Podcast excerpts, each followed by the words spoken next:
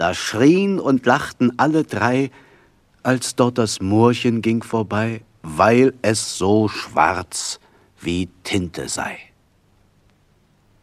Da kam der große Nikolas mit seinem großen Tintenfass, der sprach, Ihr Kinder, hört mir zu und lasst den Mohren hübsch in Ruh. Was kann denn dieser Moor dafür, dass er so weiß nicht ist wie ihr? 175 Jahre sind diese Worte jetzt alt. Und damals wurden sie geschrieben für Kinder. Aber kann ein solcher Text unschuldig sein?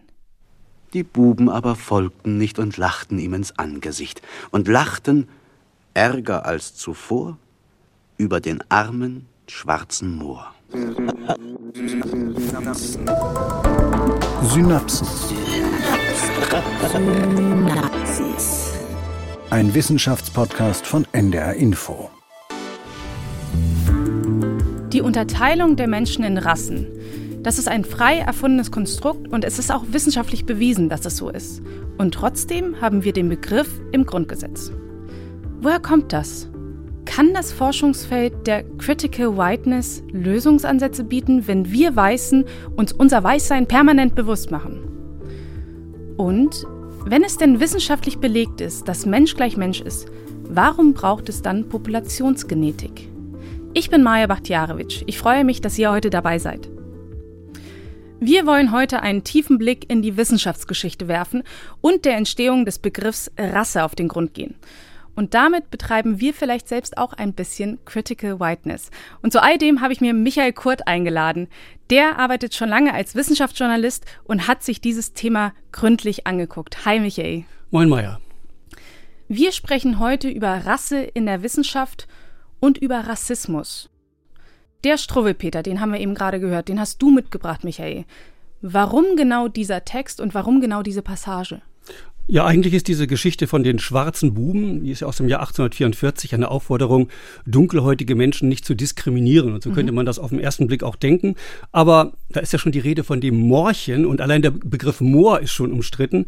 Zwar wurden früher zum einen so zwischen edlen Moor und primitiven Neger unterschieden, auf der anderen Seite wurden aber diejenigen äh, Schwarzafrikaner Mohren als Mohren bezeichnet, die man mit nach Europa gebracht hat und so in bunte Harlekinsuniformen gesteckt hat. Und der Moor trägt ja auch im Struwelpeter einen Sonnenschirm und läuft gewissermaßen der Parade. Und eben Moorchen ist es auch. Also, also der arme Moor, dem wir helfen müssen, weil er ja so unbedarft ist. Und dann natürlich, was kann denn dieses Moorchen dafür, dass es, Zitat, so weiß nicht ist wie ihr? Daraus klingt natürlich, weiß ist besser als schwarz. Also Moorchen die Benachteiligung. Pech gehabt, genau, ja. Benachteiligung.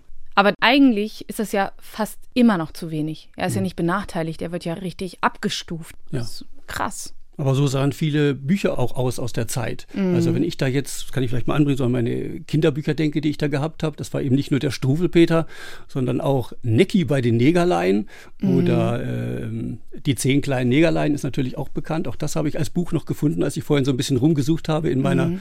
alten Bücherei. Und damit bin ich auch groß geworden. Also das sind so Begriffe, die mir also auch noch äh, bekannt sind, Moorchen. Und vielleicht hatte ich als Kind auch so gewisse, wie soll ich das jetzt sagen? Ja, das ist schwierig. Das ist ja. schwierig, wenn man sich halt irgendwie selbst ich mit glaube, seiner Vergangenheit ich glaube so. nicht, dass ich welche hatte, ehrlich gesagt. Ja. Also Vielleicht nicht bewusst, aber, nicht aber bewusst, da, ja. ja. aber ja. Ähm, wenn wir über strukturellen Rassismus sprechen, dann äh, war das mit Sicherheit da. Einfach vielleicht durch die Sozialisierung und durch also ich kann mich an sowas nicht erinnern, dass mir überhaupt das Wort Moor richtig begegnet ist. Also ich, ich bin aus Bosnien und ähm, das erste Mal, dass ich irgendwie einen Kontakt damit hatte. War die Mohrenapotheke um die Ecke, vielleicht gab es sowas. Weißt du was? Genau da, und das. Ja. Ich war jetzt kürzlich in Bayreuth. Ja. Und in Bayreuth ist auf dem Marktplatz eine Mohrenapotheke. Mhm. Und das Logo der Mohrenapotheke ist ein schwarzer Mensch als Karikatur mit großen Lippen und goldenen großen Ringen in den Ohren. Mhm. Und das macht mich so unruhig, das zu sehen. Da saß ich da und dachte, ey Freunde, wir sind im Jahr 2020 so. Ja, der Moor stand, glaube ich, nur für etwas Besonderes. Ich glaube nicht, dass da die äh, Besitzer der Mohrenapotheke da irgendwie gleich einen Rassismus mit verbunden haben. Moor war etwas, so wie ich es gesagt habe, so der Moor als Harlekin. Der Moor taucht auch auf in Wappen, also in der Heraldik war der Moor auch präsent. Er war als etwas Besonderes aus der Kolonialzeit, was man mitgebracht hat und was man zur Schau stellen kann. Aber ist das nicht genau Rassismus? Das ist, gen ist- genau nicht das, worüber wir reden, Ja. weil Rassismus ist ja heutzutage gar nicht mal so sehr offensichtlich. Wir haben hier Das ist vielleicht etwas, dass es Rassismus gab, ohne dass die Menschen selber Rassisten waren. Das anders verstanden wurde zu jener Zeit. Das ist heute vielleicht eine andere Ja. Situation. Heute ist es so, wenn jemand Rassismus zeigt gegenüber äh, Schwarzen oder gegenüber Colored People, dann äh, drückt er damit auch die Diskriminierung aus. Wir haben ja das Wort Rasse im Grundgesetz. Und wissenschaftlich ist es ja nachgewiesen, dass es biologisch gesehen keine Rassen gibt. Es gibt keine verschiedenen Rassen unter Menschen und das ist einfach ein falsches Konstrukt. Das ist einfach eine Lüge. Hast du den Text dabei? Ja, den habe ich dabei. Gut, dass du sagst. Da. Im Grundgesetz heißt es im Artikel 3, niemand darf wegen seines Geschlechtes, seiner Abstammung, seiner Rasse, seiner Sprache, seiner Heimat und Herkunft, seines Glaubens, seiner religiösen oder politischen Anschauung benachteiligt oder bevorzugt werden. Also es geht ja darum, ob man das Wort Rasse rausnehmen soll aus dem Grundgesetz oder nicht. Und wenn wir doch mal die Argumente sammeln, was spricht eigentlich gegen den Begriff Rasse da drin? Als erstes ist das eine sogenannte Präsupposition, das heißt eine Voraussetzung, die mit einem Wort zugrunde liegt. Das heißt, wenn ich ein Wort äh, benutze, dann glauben wir sehr schnell, dass es dieses Wort auch wirklich gibt. Und für die äh, Beibehaltung des Wortes Rasse spricht, dass es den Vätern des Grundgesetzes wahrscheinlich damals egal war, ob es Rassen gab oder nicht. Denn die wollten einfach nur so herausarbeiten, dass der Rassismus, der damals ja ähm, elementarer Bestandteil des Nationalsozialismus war, äh, dass es den nie wieder geben soll. Und dann sollte eben etwas stehen, wie dass niemand wegen seiner Rasse diskriminiert werden darf. Deswegen wollten sie es auf jeden Fall drin haben. Und dann gibt es natürlich noch die äh, Idee, man nimmt das Wort Rasse zwar raus, lässt aber den Begriff Rassismus drin, weil es zwar keine Menschenrassen gibt, was wir ja in diesem Podcast deutlich klar beweisen wollen, aber was es eben doch Rassismus gibt. Und dazu habe ich Professor Christian Geulen, der ist Historiker an der Uni äh, Koblenz, befragt. Der hat unter anderem auch für die Ausstellung Rassismus, die Erfindung von Menschenrassen im Deutschen Hygienemuseum Dresden wissenschaftliche Arbeit geleistet. Dieser Nachweis, dass es ihn biologisch nicht gibt, der ist aber seit den 1960er Jahren im Grunde da. Das wissen wir seitdem schon. Die neueste äh, Erkenntnis, und wenn es überhaupt eine solche gibt, in der Rassismusforschung, jedenfalls in den sozialen und Kulturwissenschaften, ist, dass es auch einen Rassismus ohne den Rassenbegriff gibt. Es gibt Formen des Rassismus, gerade die neueren rechtsradikalen Bewegungen, der Rassenbegriff taucht da kaum auf. Und das Problem besteht dann, dass man die Sache plötzlich voneinander entkoppelt. Aber Michael, seit wann gibt es denn den Begriff Rasse? Das erste Mal ist er so im 16. Jahrhundert aufgetaucht. Da wurde das als eine Beschreibung des Adelsstandes benutzt. Und damals war es die Zugehörigkeit zu einer bestimmten Familie von edlem Geschlecht. Dann, äh, so 100 Jahre später, Mitte des 17. Jahrhunderts, wurde der erste Vorschlag gemacht, auch Menschen nach körperlichen Merkmalen wie Hautfarbe, wie Statur, wie Gesichtsform zu kategorisieren. Und François Bernier, der hat dann vier bis fünf Espèces, also Menschenrassen vorgeschlagen, die man machen könnte und verwendete das auch als ähm, eine gewisse Hierarchie, die darin auftauchte. Ähm, ein weiterer, der auch diesen Begriff Menschenrasse benutzt hat, war schon Karl von Linné, der ja diese ganzen Blumenarten. Mhm, der und- Schwede. Genau. äh, Das war der Leibarzt des schwedischen Königs sogar. Er hatte auch die, nicht nur die Pflanzen unterteilt, sondern auch die Menschen in vier Klassen nach körperlichen und auch charakterlichen Merkmalen. Und da taucht auch schon sowas auf, wie das Afrikaner boshaft, faul und nachlässig sind. Wann war das? Das war Mitte des 18. Jahrhunderts.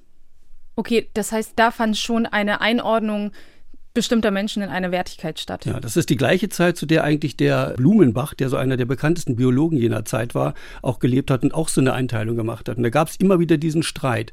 Sind die einzelnen Rassen unterschiedlich gewichtet nach Charaktereigenschaften? Haben sie auch eine unterschiedliche Intelligenz oder sind es rein äußerliche Merkmale, die sie unterscheiden?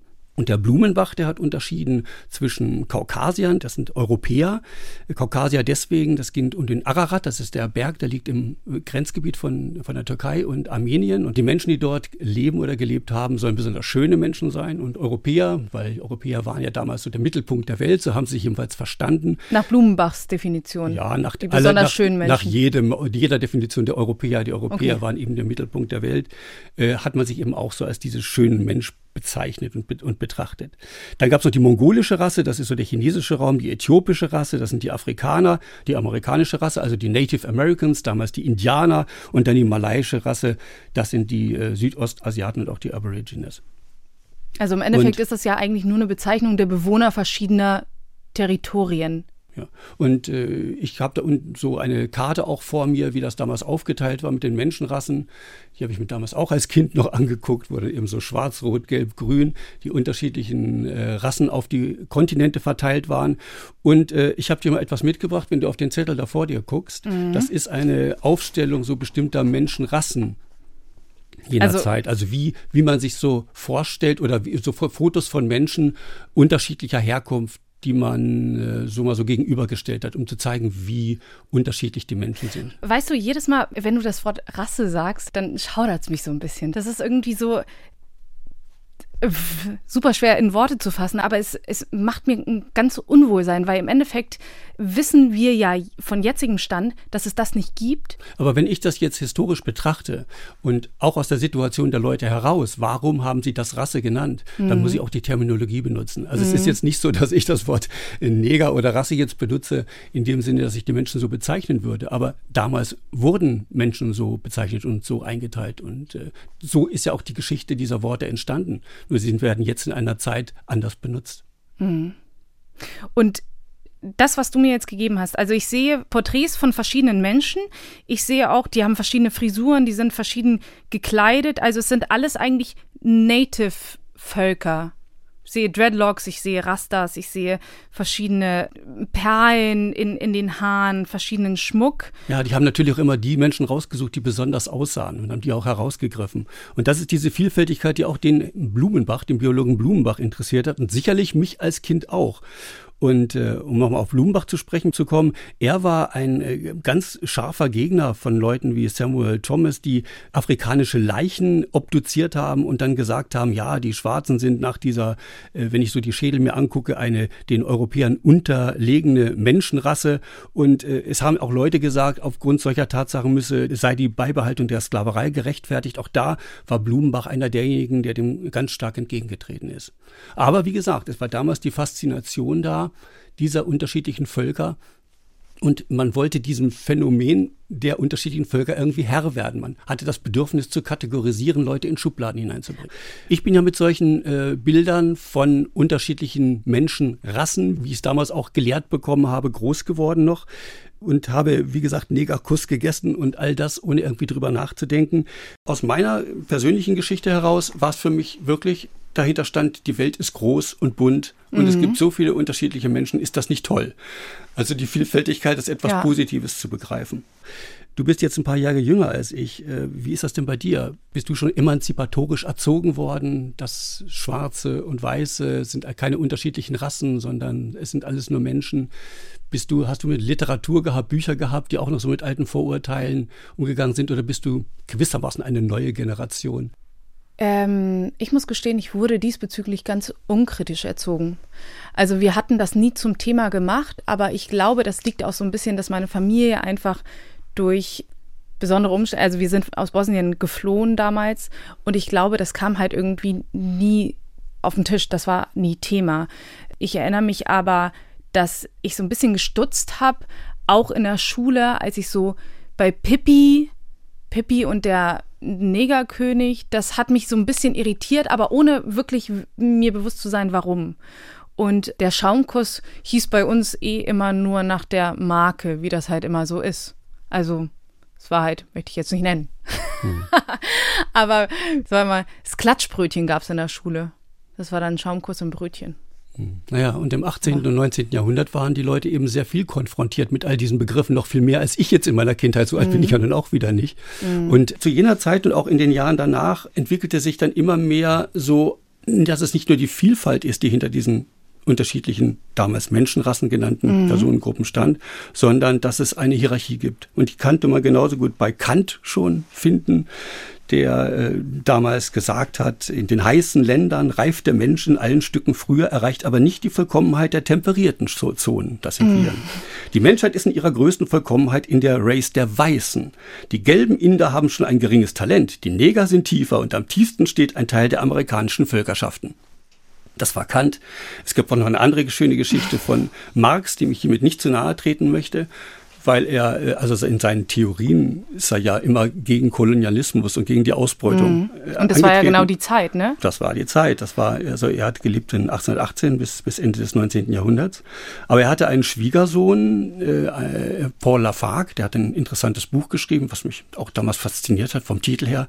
Das heißt, das Recht auf Faulheit. Und dachte ich, wow, das ist natürlich klasse. Aber dieser Herr, der hat eine Geschichte, er hat selber afrikanische Vorfahren, hat äh, aus Karibik, ich glaube kubanische Vorfahren auch. Und dann hat er ihn immer so beschrieben mit meine Glückwünsche an Paul in seiner Eigenschaft als Nigger, der dem übrigen Tierreich um einen Grad näher steht als wir anderen. Er ist ohne Zweifel der passende Vertreter für diesen Bezirk. Dafür ging es um einen Bezirk, in den er angetreten ist, in dem auch ein Zoo war.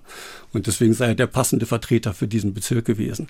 Ich finde also das so, das, so das, erschreckend, dass man aber das eigentlich Teil, so nicht ja. weiß. Ja, das war eben so. Der Neger war, dem musste geholfen werden, der war nicht in der Lage, seine Sachen selber auf die Reihe zu bringen. Das war so diese eine Richtung. Und die andere Richtung ging eben ganz stark in die Richtung, dass man sagte, es ist ein Kampf der Rassen, der stattfindet.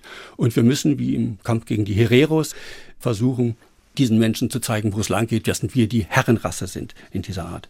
Wie klingt das denn jetzt in deinen Ohren, wenn ich da jetzt so Marx darstelle? Ist dann Marx für dich ein Rassist? Ja, auf jeden Fall. Ich finde es ehrlich gesagt sehr erschreckend. A, finde ich es erschreckend, dass das so wenig präsent ist in Lehren über Marx oder auch über Kant. Und auf der anderen Seite finde ich, wenn wir jetzt gerade drüber gesprochen haben, dass Blumenbach zwar Rassen definiert hat, aus einem, sagen wir mal, naturwissenschaftlichen Standpunkt, dann aber gegen Kollegen angegangen ist, die da eine Wertigkeit oder eine Hierarchie dem zusprechen wollten, da frage ich mich, kann denn diese ganze Forschung von Blumenbach so unschuldig gewesen sein? Können die das tatsächlich so unschuldig betrachtet haben? Ja, sie haben einfach nur die Betrachtung als Möglichkeit gehabt. Damals stand eben die Betrachtung des Menschen von außen im, im, im, Mittelpunkt. Das war seine Haut, seine Größe, die Haltung, die Augenfarbe, all das, was man in der Genetik als äh, Phänotyp bezeichnet. Damals gab es eben keine Genetik, also kein Wissen über den Genotyp, das, was die Menschen oder wir Menschen an genetischem Material besitzen. Und wenn Blumenbach heute leben würde, dann wäre er vermutlich Genetiker und als Genetiker würde er wissen, dass es keine Rassen gibt. Und zwar zum einen, weil solche äußerlichen Merkmale wie Hautfarbe, die bilden nur einen verschwindend geringen Teil der Unterschiedlichkeiten zwischen den Genomen. Und die Unterschiede zwischen den Menschen lassen sich schlichtlich an Hautfarben und Ähnlichem festmachen. Und die Hautfarben, die hängen auch mit der Nähe zum Äquator zusammen. Also je näher, umso dunkler und was sich durch die Migration immer mehr ändert. Und auch das weiß man mittlerweile heutzutage durch die Genetik. Und es gibt dann noch Populationen heute, die einen äh, geografischen Ursprung haben, was sich auch genetisch nachweisen lässt. Aber diese Populationen, das sind keine Rassen. Das weiß man heute. Zum Beispiel können zwei Populationen aus Afrika genetisch sich mehr voneinander unterscheiden als ein Durchschnittseuropäer von einem Durchschnittsafrikaner. Und also ich glaube, Blumenbach wäre Genetiker und er würde das Wort Rasse nicht mehr in den Mund nehmen. Aber man ging eben von dem Phänotyp aus. Und man muss es vielleicht auch mal so sehen. Wenn man Karten heutzutage sieht, sogar heute noch die Weltkarten, dann ist Europa im Mittelpunkt. Mitte, ja. Und irgendwo am Rande ist, unten ist Afrika, links ist Amerika, glaube ich, ne? und rechts ist Asien. Sogar das ist heute noch verbreitet. Und, abgesehen und das war davon, früher noch mehr so verbreitet. Das heißt, dieser Zentrismus, von dem man ausgeht, das war nicht nur ein Rassismus, sondern es war ganz einfach, wir sind der Mittelpunkt der Welt. Was damals eben auch gemacht wurde und wie Blumenbach und all seine Kollegen das begründet haben, das war mit Schädelsammlungen. Heutzutage gibt es noch so welche in, in großen Universitäten, in Jena, glaube ich, in Wien, in Rostock. In, in Berlin gibt es Berlin, mhm. ja. Und dann sind äh, Leute losgezogen äh, in die Kolonien und haben dort, wie soll ich sagen, Leichen aufgekauft zum Teil. Es gibt sogar Vermutungen in manchen Fällen, ob Menschen angestiftet wurden, Leute zu töten, damit man an bestimmte Schädel rankam, für die Schädelsammlungen hier in Europa. Es wurden aber auch Messungen dort durchgeführt. Die, die packten dann ihren Koffer aus. Das war so der Tasterzirkel und der Gleitzirkel. Mhm. Damit haben sie den Schädelumfang gemessen. Und da hat man so Sachen gemessen wie die, die Glabella, die Mittellinie des am weitesten vorspringenden Punktes des Stirnbeines oder das Nasion, die Mitte der Naht zwischen Nasenbein und Stirnbein. Es gab eine deutsche Horizontale, mit der gemessen wurde. Das ist die gedachte Ebene in der Anatomie des menschlichen Schädels, die durch den tiefst gelegenen Punkt des Unterrandes der Augenhöhle und durch den höchsten Punkt des äußeren knöchernen Gehörgangs verläuft. Moment, eine deutsche Deutsche Horizontale, ja, wir Deutschen waren in der Schädelkunde ganz groß, hätte ich mal gesagt, wir Deutschen. Und es war eben nicht nur so, dass damit die Unterschiede zwischen den einzelnen Völkern dargelegt werden sollten, sondern es ging auch so weit, dass man damit auch die Intelligenz messen wollte. Das heißt, man hat also Schädel genommen, hat die gefüllt mit Bleikügelchen, mit äh, Reiskörnern, hat die verstopft die Ausgänge, die Ohren und Nasenlöcher und hat Wasser reingegossen, um zu sehen, wie groß das Gehirn war der unterschiedlichen Personen, von denen man die Abdrücke genommen hat oder die Schädel zur Verfügung hatte. Und hat dann daraus geschlossen oder versuchte daraus zu schließen, dass die Europäer die intelligentere Rasse ist und die anderen, die Afrikaner oder asiatische Menschen, im Grunde genommen nicht so viel Intelligenz haben. Also es gibt immer wieder diese zwei Arten von Leute, welche die es aus reinem wissenschaftlichen Interesse machen und welche, die es zu Hause verwenden wollen oder in der Auseinandersetzung mit anderen Staaten verwenden wollen, um Krieg zu schüren, um, um Leute auszubeuten vielleicht oder um in Kolonien zu zeigen, die können ja sowieso aufgrund ihrer Intelligenz nicht alleine zurechtkommen. Die brauchen den deutschen Stechschritt oder sie brauchen den, der ihnen befiehlt, wo es lang geht. Ansonsten so kann man denen auch helfen. Es ist so vielschichtig. Im okay, Grunde. aber die, die Zweiteren haben ja ein Kalkül und da herrscht ja eine Machtfrage. Wenn wir aber zurückgehen zu den ersten, die du benannt hast, diejenigen, die aus einem wissenschaftlichen Interesse das tatsächlich einfach erfassen wollen und die, die lernen wollen und die erkennen wollen und die, ich sag nochmal, eigentlich aus so einem unschuldigen Interesse, weil es geht ja eigentlich um eine Wissensanhäufung.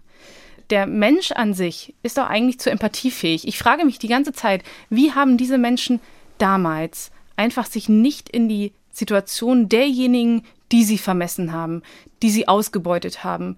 Wie haben sie sich nie in diese Position versetzen können? Wenn man Bilder sieht, wie sie dort auftreten mit ihrem kolonialen Gehabe, wie sie Leute sich auch meistens mit Sänften durch den Dschungel haben tragen lassen, um von einem Dorf zum anderen zu kommen, um selber nicht die Füße auf den Boden setzen zu müssen, dann ist das Bild natürlich des Kolonialisten klassischer Prägung da.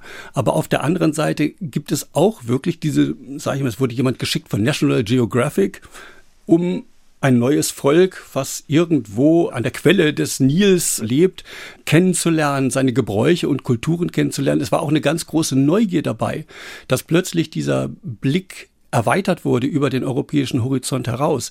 Ich hatte darüber auch mit Professor Veronika Lipphardt gesprochen, die ist Wissenschaftshistorikerin an der Uni Freiburg vom Fachgebiet Genetik und Sozialwissenschaften.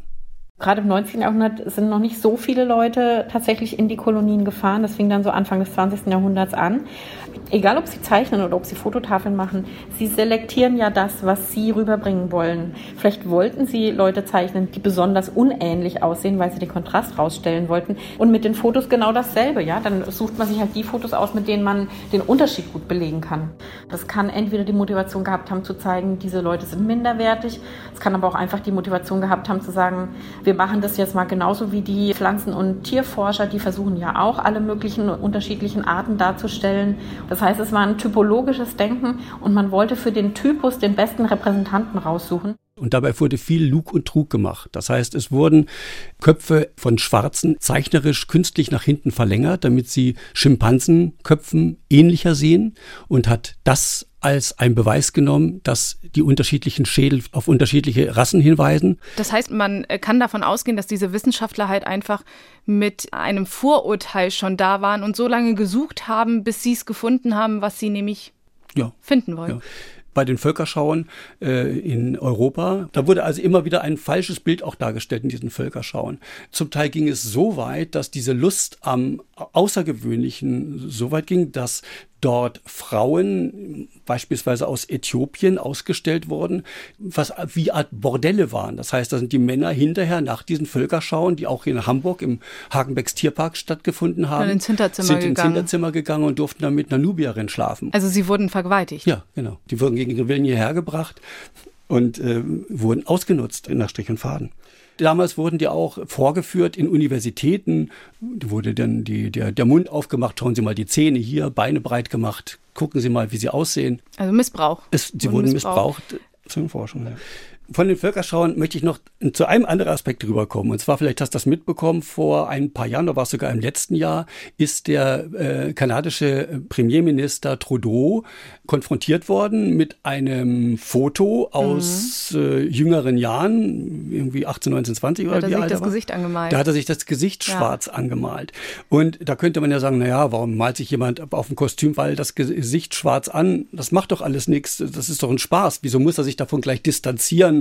Der Hintergrund war, dass es in den USA und in Kanada waren sogenannte Minstrel-Shows äh, populär. Das waren Shows, in denen sich Weiße äh, schwarz angemalt haben und haben dann so Späße gemacht, sind so übereinander hergestolpert, Witze gemacht, Musik gemacht. Das Ganze wurde so, der Schwarz wurde so ein bisschen schwachsinnig dargestellt, lustig, beschwingt, eben ein bisschen Trottelig. anders. Und dann konnte man sich auch so Sachen erlauben, die man sich vielleicht so als Weißer sonst nicht erlaubt hätte, Zoten, mhm. Reißen und vor diesem Hintergrund ist das auch zu sehen, dieser. Das heißt, die Weißen haben sie komplett lächerlich gemacht. Ja, das war einfach ein Zerrbild der Schwarzen, was da vorgeführt wurde. Hauptsache, es war ein Gaudi und man konnte sich drüber amüsieren. Und dazu konnte man das Bild des Schwarzen sehr gut benutzen. Ich wollte noch ein Wort äh, zu den Schädeln sagen, bevor wir dieses Schädelkapitel abschließen. Man war natürlich immer auch in Deutschland, insbesondere in den 20er, 30er und 40er Jahren, auf der Suche nach dem arischen Schädel. Mhm. Man hat dort Untersuchungen gemacht. Äh, ich habe hier zwei äh, Studien vor mir von 1925 und 28. Die wurden in Bremerförde, in Björde Lamstedt gemacht, die anderen in äh, Klangsbüll, Emmelsbüll, Dagebüll und Lindholm, also oben in Nordfriesland. Da hat man die unterschiedlichen Dörfer besucht, hat die vermessen mit diesen Gleit- und Tastzirkeln und hat versucht, den sogenannten arischen Schädel zu finden, der so flach nach hinten ist und hat dann dummerweise dummerweise nicht das richtige Ergebnis gefunden und muss dann immer sagen, ja, das entspricht nun doch nicht der landläufigen Bild der nordischen Rasse.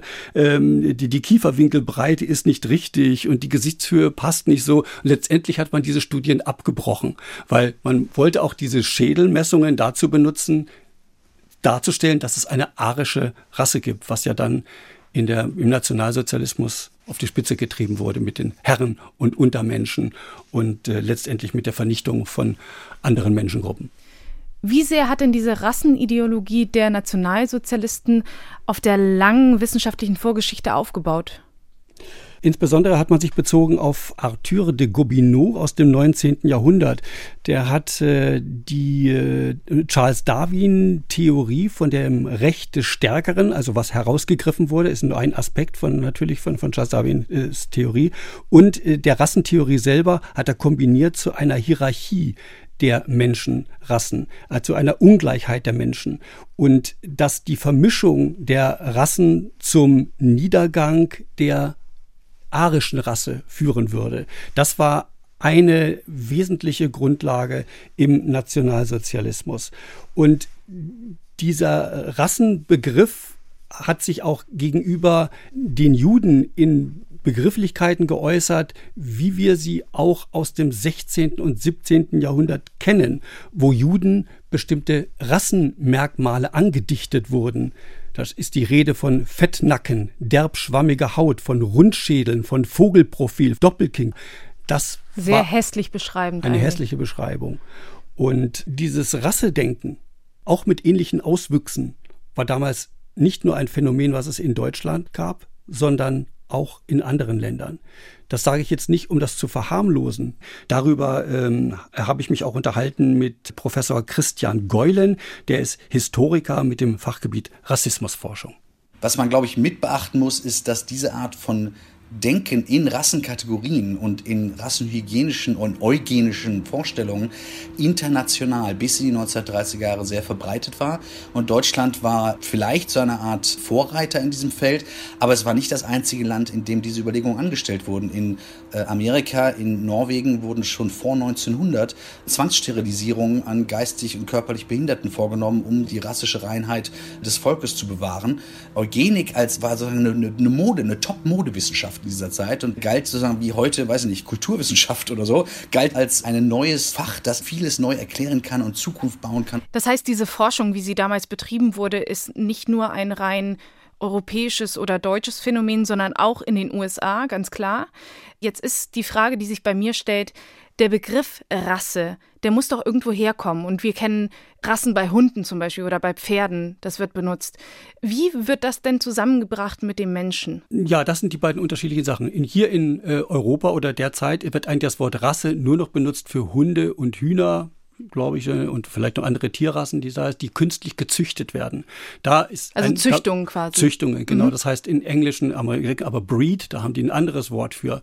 Das ist, da muss man auch immer aufpassen. Es gibt so Race und Rasse. Auch diese Begriffe sind nicht synonym zu verwenden. Menschen, die hier das Wort Rasse in den Mund genommen haben, sie haben es als biologischen Begriff verstanden, als ein biologischer Unterschied, wie sich Menschen unterscheiden würden, während im amerikanischen das ähnliche Wort Race bedeutet, es sind Menschen, die in unterschiedlichen Kulturen wohnen und als Race auch Stigmatisierungen und Diskriminierungen ausgesetzt sind. Also da hat der Race-Begriff soziologisch einen ganz anderen Charakter. Und der Begriff Rasse kann einfach auf Menschen nicht angewendet werden. Es, es, es gibt eben ganz einfach äh, keine Menschenrassen. Es gibt äh, Tiersystematiken äh, mit der Art, das sind Individuen, die sich untereinander fortpflanzen können. Dann gibt es noch Populationen, das sind welche, die sich auch fortpflanzen können, aber die wohnen auch noch an einer Stelle, sind geografisch sozusagen verortet. Und der Begriff Rasse kommt dort überhaupt nicht vor. Die Frage ist jetzt, ob es überhaupt irgendeine Möglichkeit gibt, diesen Rassebegriff biologisch zu legitimieren. Und die Antwort, die ich von allen bekommen habe, war nein, mit dem Hintergrund, alle Einteilungen, die gemacht werden, sind vom Menschen gemacht worden. Die Natur ist gewissermaßen chaotisch und wir können den Begriff Rasse und andere Begriffe nicht mehr verwenden. Es sind alles künstlich gewählte Begriffe. Mhm. Und der Begriff Rasse als genetisches äh, gemeinsames Muster unterschiedlicher Menschengruppen, der gilt ja sowieso noch nicht. Gesprochen habe ich mit Joachim Burger, der ist Anthropologe an der Uni Mainz und hat das Fachgebiet Paläopopulationsgenetik. Es gibt keine Arten, es gibt keine Unterarten, es gibt keine Rassen und es gibt auch keine Population, sondern wir definieren das. Das sind für uns Hilfskonstrukte um uns in der realen Welt als Wissenschaftler besser auszukennen. Die sind notwendig und sind aber an den Rändern auch immer mal notwendig falsch. Das heißt, jetzt zwanghaft zu versuchen, ich habe einen klassifikatorischen Begriff und ich muss den jetzt mit hundertprozentigem Sinn äh, füllen und es darf keine Ausnahmen geben, das verkennt, um was es sich bei der Taxonomie handelt, nämlich um Schubladen, die Menschen aufmachen über das, was sie draußen in der Welt sehen. Paläopopulationsgenetik, vielleicht nochmal zur, zur Erklärung. Das sind Menschen, die versuchen, insbesondere Völkerwanderungen nachzuvollziehen, mhm. die in der Frühzeit der Menschen stattgefunden haben. Von Afrika nach Europa, von Asien nach Europa, von Europa nach Amerika, wie auch immer, um nachzuvollziehen, aufgrund genetischer Untersuchungen wird das heute insbesondere gemacht, aus welchen Regionen sie kamen. Um, um ein Bild davon zu bekommen, wie die Migration der Menschheit eigentlich stattgefunden hat. Mhm. Das ist so sein Fachgebiet.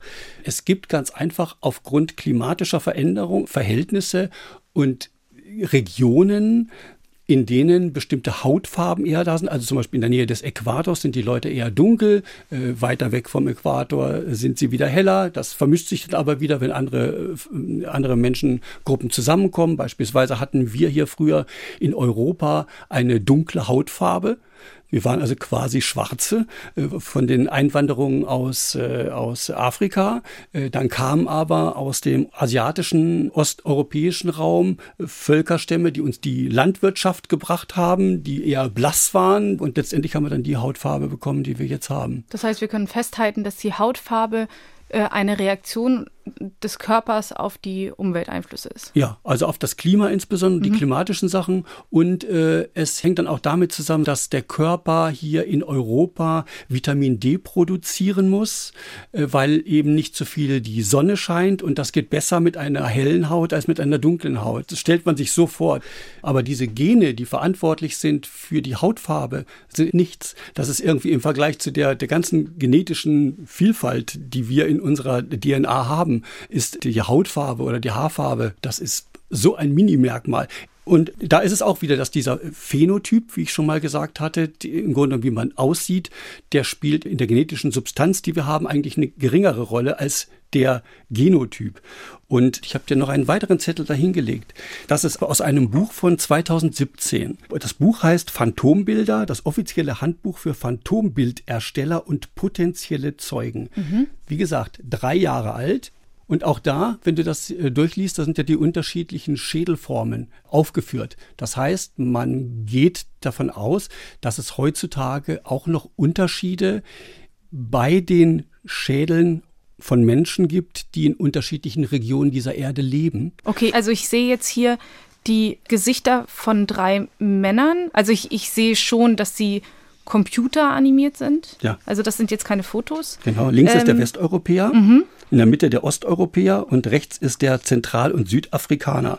Da steht zum Beispiel beim Westeuropäer, die Nase ist stark nach vorne treten, die Lippen sind eher dünn. Wenn man jetzt zum Schwarzen geht, die Lippen sind eher wulstig. Da sind auch die Kiefer stark nach vorne ausgeprägt, während die Kieferform beim Mitteleuropäer weich abgerundet ist, dann der Osteuropäer mit seinen markigen Wangenknochen. Es wird ein Durchschnittstypus versucht zu rechnen und damit arbeitet die Polizei auch heutzutage noch, wenn Phantombilder hergestellt werden. Und das werden. erscheint so wie so eine Farce, als hm. würde jeder Westeuropäer so aussehen und als würden Zentral- und Südafrikaner gleich ja. aussehen. Und die machen auf der einen Seite wird dieses Buch gemacht mit diesen unterschiedlichen Bildern der unterschiedlichen Schädelformen der, in der Menschen auch unterschiedlichen Regionen. Andererseits stehen dort dann zur Erklärung, ja, es sei aber heutzutage sehr schwierig wegen der multikulturellen äh, Nationen, wegen der Mobilität des Menschen und deswegen ist eine konkrete und abschließende Einteilung nahezu unmöglich.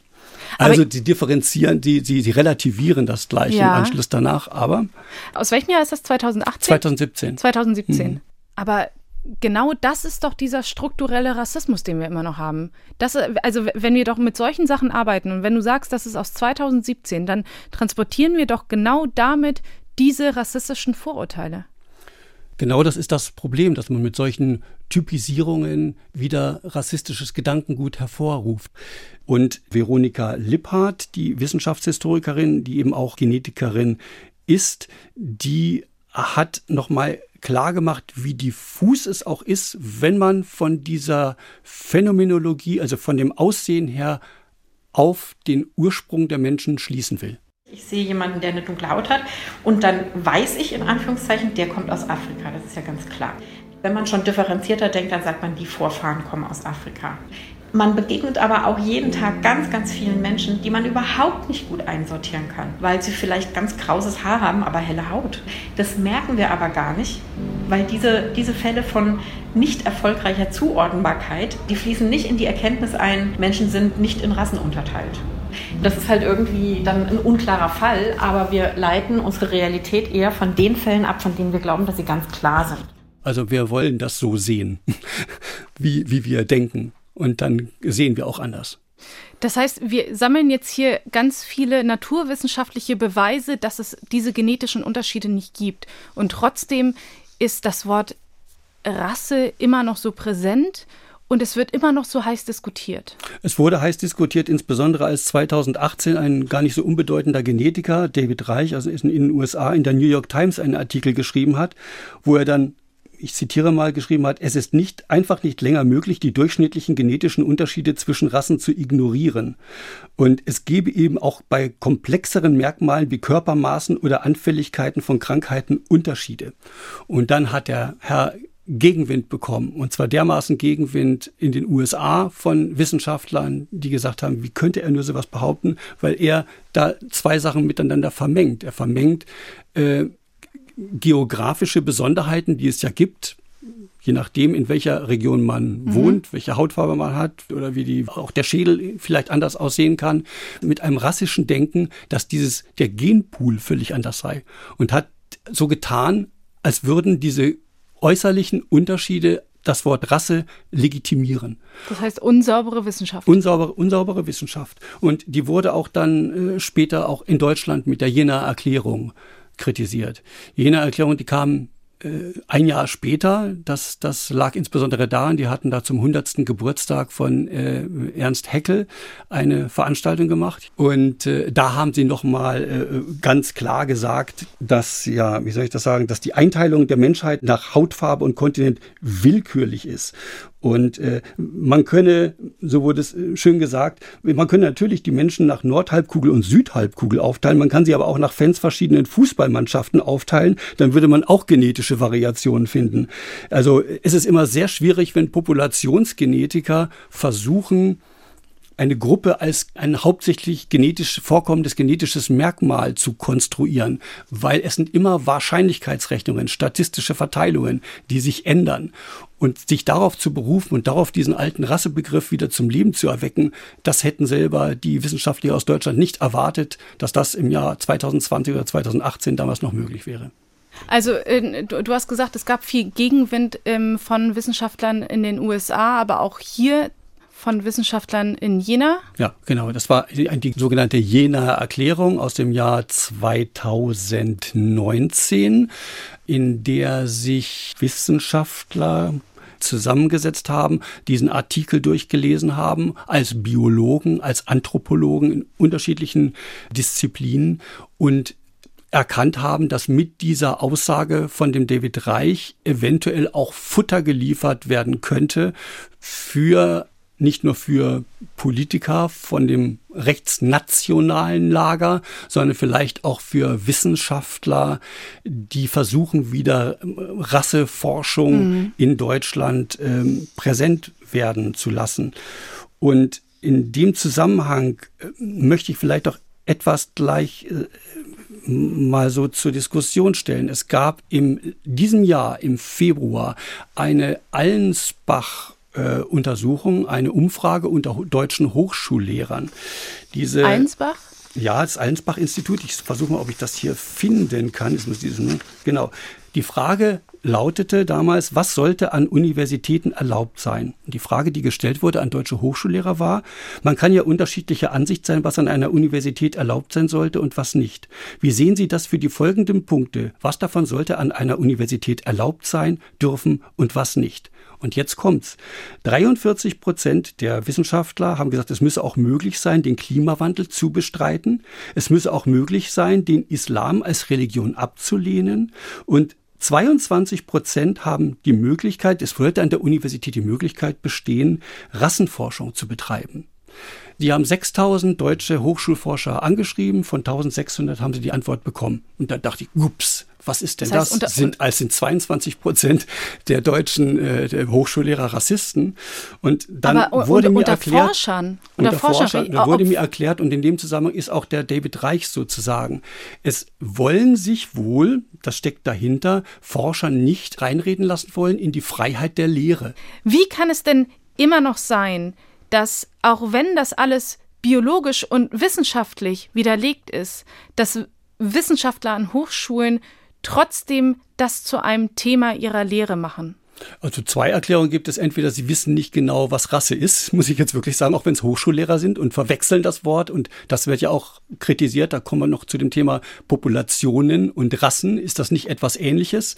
Und denken, ja, Populationsgenetik wird ja gemacht. Warum sollte dann nicht das Ganze mit dem Wort Rasse benannt werden? Also keinen Sinn für, die, für Wörter, hätte ich gesagt. Genauso wie wir beim ersten Struwelpeter-Beispiel schon gesehen haben. Und das Zweite ist wirklich, sie wollen sich nicht in die Freiheit der Wissenschaft reinreden. Denn sie sagen, parallel gibt es ja immer wieder ein Ethikrat, es gibt äh, die äh, Besprechung in, in wissenschaftlichen Journalen und dann wird sowieso die Spreu vom Weizen getrennt. Äh, deswegen solle man die Wissenschaft von sich aus nicht einschränken. Und darüber geht auch eine Diskussion, wie weit darf eigentlich Wissenschaft gehen? Mhm. Und wie weit steht sie wirklich unter einer gesellschaftlichen Kontrolle? Und kann nicht eventuell wieder, wie es in den USA ist, zu solchen skurrilen Auswüchsen kommen, dass die Evolution in Frage gestellt wird, wie es in manchen Bundesstaaten der USA ist, sondern der Mensch eben so eine Schöpfung Gottes ist und das wieder gelehrt werden kann.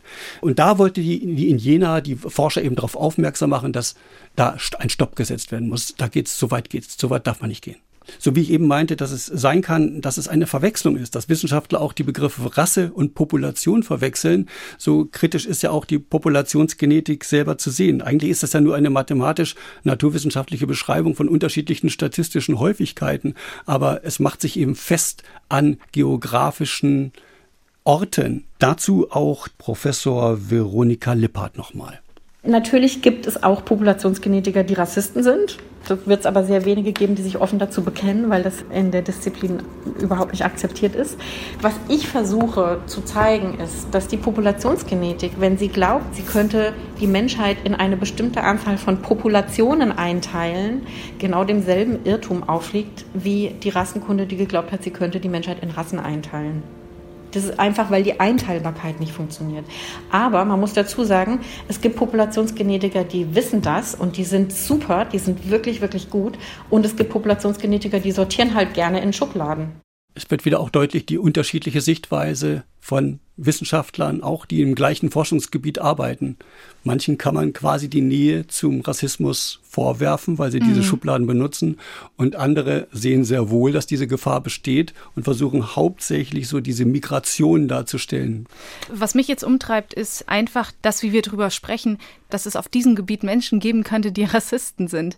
Das ist Forschung, auf die wir uns natürlich in der Gesellschaft stützen sagen wir mal so, der Anteil der Menschen, die wirklich Rassismus, also bewussten Rassismus haben, nicht irgendwelche Voreingenommenheit gegenüber Menschen. Da muss, muss sich jeder vielleicht mal hinterfragen, äh, inwieweit er sowas selber in sich drin hat, sondern der bewussten Rassismus betreibt, ist äh, genauso groß in der Bevölkerung wie in die, bei den Wissenschaftlern. Das ist nichts weiter als ein, eine andere Bevölkerungsgruppe. Also ich glaube, Angst davor zu haben ist nicht, aber man muss vorsichtig sein, man muss aufpassen, dass nicht wieder über den Umweg der Populationsgenetik alte, eigentlich überwunden geglaubte Vorstellungen wieder hochgezogen werden. Mir hat auch eine Wissenschaftlerin gesagt, was die bei den Populationsgenetikern auch manchmal das Gefühl hat, sie benutzen sogar, und dann wird es auch wirklich kritisch, sie benutzen für ihre Analysen Haarproben oder bestimmte Knochen, die noch aus der Zeit des Kolonialismus stammen. Und da gibt es ja eine große Diskussion immer der Rückgabe der Toten oder der, der, der, der Überbleibsel der Toten an die entsprechenden Staaten, ob es die Aborigines ist, die selber dann einfordern, dass die Schädel ihrer äh, Vorahnen wieder ins Land zurückkommen oder ob es in Afrika gibt, wo es dann Verhandlungen gibt mit Museen, die ungern diese Schädelsammlungen wieder loswerden wollen. Und manche nutzen diese Sammlungen. Eine Wissenschaftlerin, eine Populationsgenetikerin, die hatte mal den Satz gesagt, äh, ich finde das jetzt nicht mehr, ich glaube, das war so ähnlich wie, wenn wir die Schädel weggeben, das wäre, als würden wir eine Bibliothek in Brand setzen. Das dürfen wir nicht machen. Wir brauchen diese Schädel. also da sehr, ist dann auch, da würde ich dann sagen, da ist dann wirklich die Gefahr da, dass diese Menschen vielleicht doch dem Rassegedanken sehr ähm, doch sehr nahe stehen. Und so ist es bei anderen Forschungszweigen auch, wo man aufpassen muss, zum Beispiel in der Kriminologie. Wir hatten vorhin das Beispiel ja mit der äh, mit den Phantombildern gehabt, wo auch noch nach äh, Schädelform gegangen ist. Äh, da werden ja auch Untersuchungen gemacht, wenn beispielsweise in Schleswig-Holstein äh, ein Mordfall passiert und man findet eine DNA und die DNA ist vielleicht äh, ein Schnipsel häufiger bei Menschen aus Ghana als äh, also aus Afrika vielleicht als aus Europa, dann geraten automatisch auch Leute in den Fokus. Unter Generalverdacht. Äh, Generalverdacht zum einen. Und es kann sein, dass genau diese Sequenzen aber verdeckt auch bei anderen weißen Mitbewohnern in diesem schleswig-holsteinischen Dorf vorhanden sind. Ähm, das ist sehr kompliziert. Man nimmt da so gewisse Vergleichsgruppen, an denen man sich orientiert. Und diese Vergleichsgruppen, äh, wie Gene an bestimmter Menschen, die so und so aussehen sein müssen, da benutzt man immer ähm, Verallgemeinerung. Äh, man schert über einen Kamm, man macht einen Schnitt um überhaupt Aussagen treffen zu können. Und da ist natürlich das Tor weit offen für falsche äh, Aussagen, die getroffen werden können.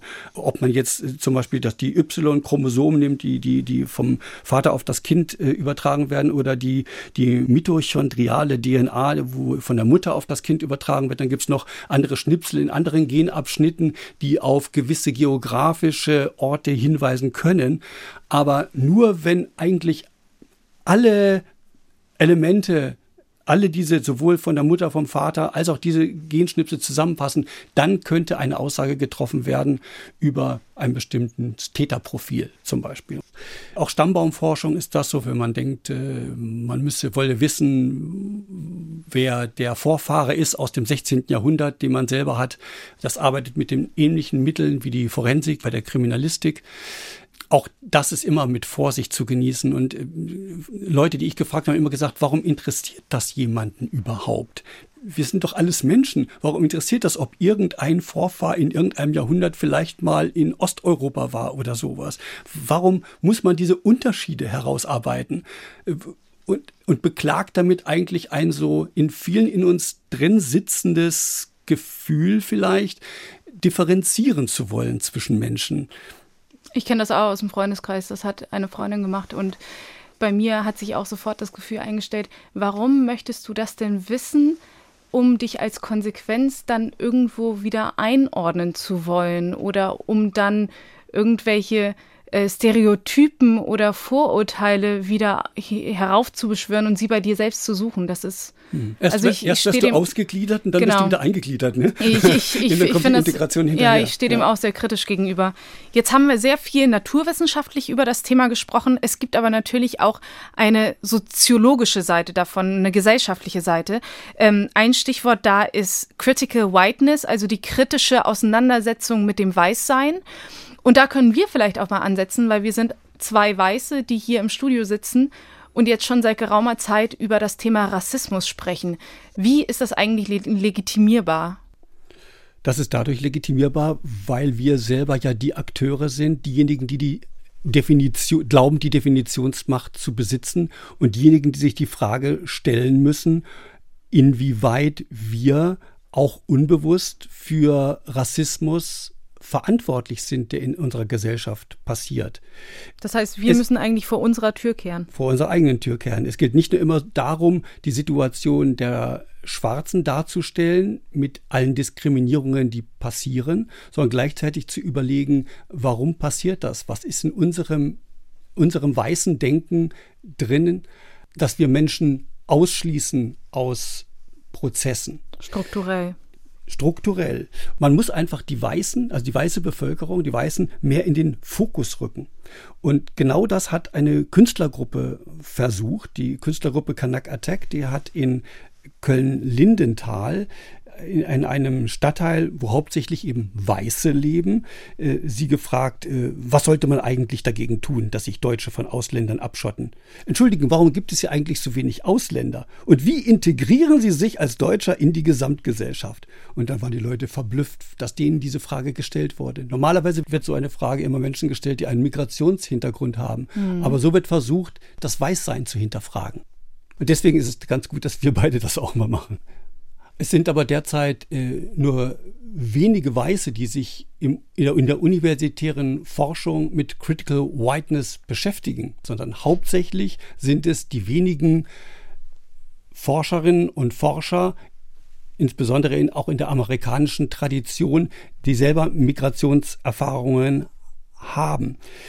Eine Forscherin, die in Deutschland sich insbesondere dem Thema Critical Whiteness widmet, ist die aus Indien stammende Professorin Nivedita Prashat von der Alice Salomon Hochschule in Berlin, die im Alter von 13 Jahren aus Chennai hier nach Deutschland gekommen ist. Und mit der habe ich über dieses Thema auch gesprochen. Für weiße Personen ist es sehr selten, dass sie einfach überhaupt an ihre Hautfarbe erinnert werden. In dem Kontext jetzt in den Demonstrationen in Deutschland, auch in den USA, wird Weißsein thematisiert und es ist sehr interessant, dass Weiße dann sofort das als Problem, als Abgrenzung wahrnehmen. Letztendlich geht es nur darum, etwas, was da ist, zu benennen. Natürlich, in der Utopie lebe ich, so rede ich auch von der Überwindung. Davon sind wir aber sehr, sehr weit entfernt. Und um etwas zu überwinden, muss ich, glaube ich, erstmal sehen, dass es da ist. Und damit tun sich viele Weiße sehr schwer. Gerade die Aufgeklärteren, die nicht rassistisch sein wollen, die wirklich in bester Absicht handeln. Ich verstehe das auf der emotionalen Ebene, dass man sagt, oh, wir wollen alles überwinden in der Utopie ja, aber erstmal geht es wirklich darum, die Wirkmächtigkeit von Rassismus zu sehen. Und dazu gehört eben auch auszuhalten, dass man als Weißer auch als Weißer angesprochen wird. Sie kennen das bestimmt nicht, dass man sagt, der weiße Journalist Michael Kurt. Ja, aber wenn Sie schwarz wären, können Sie sicher sein, dass da stünde der schwarze Journalist Michael Kurt, der in Düsseldorf geboren ist. Also müsste man scheinbar erklären, warum ein Schwarzer, der Michael Kurt heißt, in Düsseldorf geboren ist. Ja, oder ich kann es an meinem Beispiel deutlich machen. Meine Kolleginnen sind nur ProfessorInnen. Ja, ich bin immer die indische Professorin. Als ich mit der Frau Prashad geredet hatte, hatte ich auch gefragt, ich hätte äh, gehört, dass äh, Vertreter dieser Critical Whiteness Bewegung es gar nicht möchten, dass Weiße sich an den schwarzen Protesten in den USA beteiligen. Ob das nicht eine mhm. Ausgrenzung im Grunde genommen der Weißen sei, die im Grunde genommen dann an diesem Prozess nicht teilnehmen dürften. Und sagte, ja, genau so ist das. Das kann sehr gut sein. Erstens ist es die Angst der Weißen, in Bereich, ja, plötzlich kann ich in bestimmten Bereichen nicht mehr mitmischen oh, wie gefährlich, was passiert da im Grunde ja. genommen. Äh, aber es muss häufig sein, dass bestimmte Bereiche sich autark entwickeln können, um dann erst eine Bewegung aufeinander zumachen zu können. Mit dem Ziel, natürlich mit dem Ziel, ein Leben in Gleichheit und Frieden zwischen allen Völkern und Hautfarben zu haben. Ne? Aber laufen wir denn nicht Gefahr, wenn wir so gegen Rassismus arbeiten, dass wir tatsächlich diese Unterschiede einfach durch die konsequente und konstante Benennung und die Benennung, dass manche Gruppen privilegiert sind und andere nicht, dass wir diese Unterschiede zementieren? Ich denke, durch die Möglichkeit der Selbstreflexion wird nichts zementiert, sondern im Gegenteil. Man kann sich mit diesem Thema auseinandersetzen. Und auseinandersetzen muss man sich auch. Und man kann sich noch nicht zusammensetzen. Vielleicht ist das ganz gut als Beispiel, weil wir von unterschiedlichen Positionen aus uns begegnen. Und äh, wir leben jetzt nicht in, auf der Insel der Glückseligen, wo der Friedenszustand zwischen den Menschen schon erreicht wäre. Und gerade in diesem Punkt, was Rassismus betrifft und die Ungleichheit von Menschen oder sogar die Begriffe von Menschenrassen noch auftauchen, müssen wir uns erstmal daran abarbeiten. Es gibt einen Zwischenschritt, wo wir vielleicht sogar von Emanzipationsprozessen ausgeschlossen sein müssen und uns heraushalten aus bestimmten Entwicklungen als Weiße, mhm. Um irgendwann diesen Gleichheitszustand zu erreichen. Manchmal bedarf es äh, bestimmter schmerzhafter Auseinandersetzungen, um zu diesem Punkt zu kommen. Was meinst du denn, warum tut sich die Gesellschaft so schwer, sich einfach mit diesem kolonialen Erbe zu befassen heutzutage? Ich glaube, dass die Entwicklung in unseren Köpfen zum Teil schon weiter ist, aber wir immer noch in, mit den alten Wörtern und Bedeutungen verhaftet sind. Mhm. Und wir leben in diesem Widerspruch. Und diesen Widerspruch aufzulösen, das dauert anscheinend Jahrhunderte. Wenn wir da auch über diese versteckten Vorurteile sprechen und den versteckten Rassismus, der ja auch sehr viel mit Sprache zu tun hat. Wir sind ja eingestiegen mit dem Rassebegriff, den wir diskutiert haben. Oftmals erlebe ich auch, dass in Gesprächen Menschen auch hadern einfach mit diesen Begrifflichkeiten und dann das Wort Ethnie benutzen. Die benutzen das sicherlich mit einer guten Absicht. Bloß ich zum Beispiel, ich komme aus Bosnien. Ich habe mit dem Wort Ethnie gar keine guten Erfahrungen gemacht, weil das nämlich in den Bosnienkriegen genau das war, worauf die Vertreibung aufgebaut wurde. Das heißt, Menschen wurden nach Ethnien unterschieden, aber wenn man sich das ganz genau anguckt, war da Ethnie im Endeffekt eigentlich nur ein Synonym für Rasse. Jetzt ist die Frage, sind das nur Entlastungswörter, Entlastungsbegriffe, die wir benutzen? Werden die synonym benutzt, auch wenn du dir vielleicht die Diskussion hier in der Gesellschaft anguckst? Für mich ist der Begriff Ethnie ein soziologischer Begriff, den ich begreife als eine andere Kultur mit Menschen einer anderen Sozialisation, was man mit einem Kulturkreis erfassen kann, unabhängig von einer Rasse. Diese ethnische Zugehörigkeit, die jemand spürt, die kann er auch hier in Deutschland haben, auch wenn er weit weg von seiner Heimat ist. Aber Ethnie kann auch benutzt werden als ein Synonym für Rasse und wird dann von Leuten, insbesondere aus dem Bereich der neuen Rechten, dafür genutzt, Feindschaft zu sehen Rassismus. Unterschiede aufzubauen und ist dann synonym für Rassismus. Mhm. Und es war die Frage, kann man in der Diskussion um den Begriff Rasse im Grundgesetz diesen Begriff einfach mit dem Wort Ethnie ersetzen? Und dazu hatte ich Stefan Richter von der Uni Rostock, der Biologe ist, gefragt, inwieweit er glaubt, dass das die Alternative wäre. Das Wichtigste ist, das Konzept ist überflüssig. Es geht nicht um das Ersetzen eines problematischen Wortes aus deutscher Geschichte durch ein anderes Wort mit dem gleichen Konzept.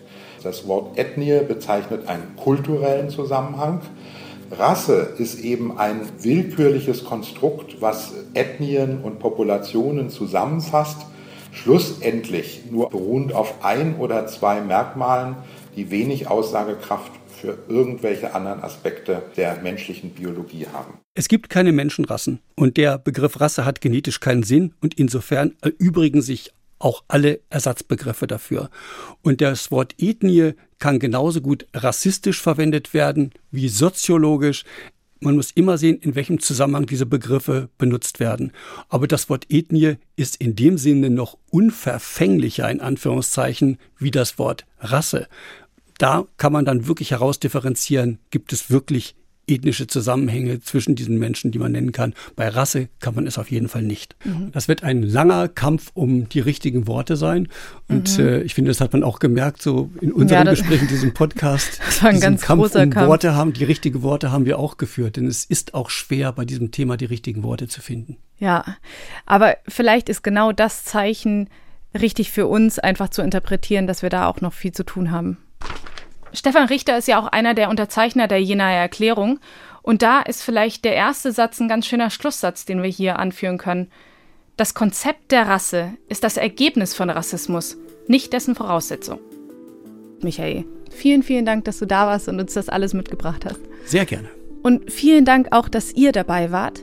Unseren Podcast gibt es alle 14 Tage, zum Beispiel in der ARD Audiothek oder auf ndr.de slash synapsen. Die nächste Folge findet ihr also in 14 Tagen am Freitag. Und in den Shownotes hier findet ihr alle Quellen und Hintergrundinformationen zu dem, worüber wir gesprochen haben und das, was uns Michael mitgebracht hat. Wenn ihr Fragen oder Anregungen habt oder Lob und Kritik, dann macht das doch gerne per Mail an synapsen.ndr.de. Ich bin Maja Bachtjarewitsch. Vielen Dank, bis bald. Synapsen. Ein Wissenschaftspodcast von NDR Info.